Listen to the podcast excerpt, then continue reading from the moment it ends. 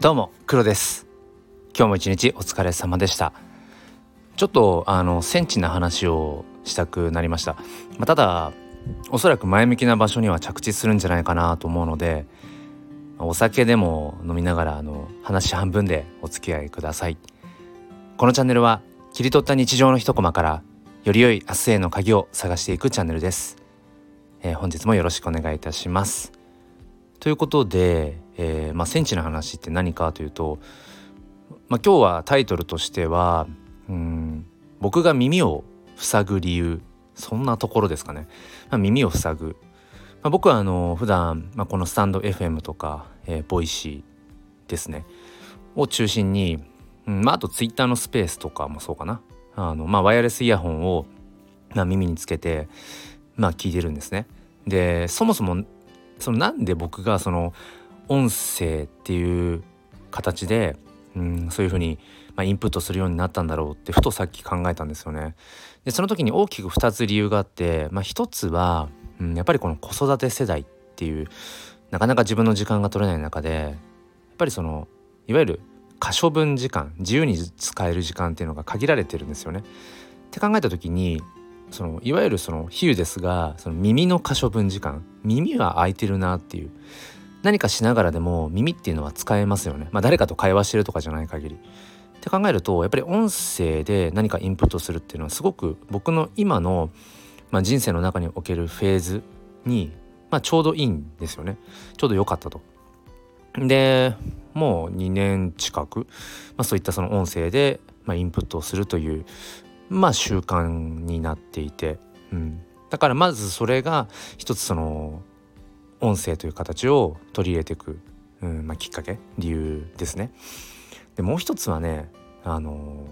やっぱりそのまさに耳を塞ぐためっていうのもあったんだよなと思います。まあ、3年前に環境適応障害といういわゆるそのうつ病の、まあ、軽度なものですけれども、まあ、類の、まあ、精神疾患から、まあ、そこからこう脱してねまたこう立ち直ってやり直してこうスタートしようっていう時にやっぱりねなかなかすぐにはそのうんそこを拭えないところがあって、うん、気づくと過去の、うん、嫌だった思い出とかがこう思い出されてしまったりね。でその時の気持ちにまたこう前戻りしそうになったりだとかあとはまだ起きていないはずの不安をなんかこうねそういう不安に駆り立てられて、えー、想像上でどんどんその不安が膨張していく感覚、うん、そういうものがやっぱ少しまだまだ続いたんですよね当時ね。仕事に復帰した頃も。でだったらもういわゆるノンプット状態を作らない、うん、もう耳を塞いで、えー、常にこうながら聞きの状態っていうのかな、うん、を作っておけばそのよからぬことを考えなくなる自分の中から思考のアウトプットが止まるだろうなっていうそういう思いもあったことをねふと思い出したんですよね。うんで今全くそのいわゆるネガティブなことを自分の中からねアウトプットされてこないか湧き上がってこないかっていうとそんなことは絶対ないんだけれどもでも、まあ、当時と大きく違うところとしては僕にはこの「前向きファインダー」っていうチャンネルがあって、まあ、それを通してうん何て言うのかな。その自分の思いそれがネガティブなものでもポジティブなものでもその前向きに変換していけるんだっていうことをこのやっぱりチャンネルを通してうん自分自身がやっぱり実感できているし自分がその声に出して話をすればなんだかんだで前向きに着地できる。前に進めているっていう感覚、まあ、これがね今はあるんですよね。まあ、まさにこの前向きファインダーっていうこの場所が僕には、えー、当時なかった。でも今はそれがあるっていうのが大きな違いですね。だからまあその何年か前は耳を塞ぐいわゆるその閉じる状態ですよね。自分を閉ざす状態で自分を守っていたんだけれども今はこうして声を通してね自分の思いをアウトプットする。まさにその閉ざすんじゃなくてその開くっていうイメージですかね。開くことで自分をうん守り守ることもできるし開くことでよりうんなんかこうまあせなんだ？攻めていくとかじゃないけどこう挑戦していくっていうのかな。前に進んでいこうっていうことができるんだっていうことを分かったんですよね。うん、だから今ではねその耳を塞ぐためっていう感覚はそういえば久しく忘れていたなと思って、まあ、忘れたままでいいんですけど、うん、そういえばなんでそういうなんだろう。うん。音声でね。そうやって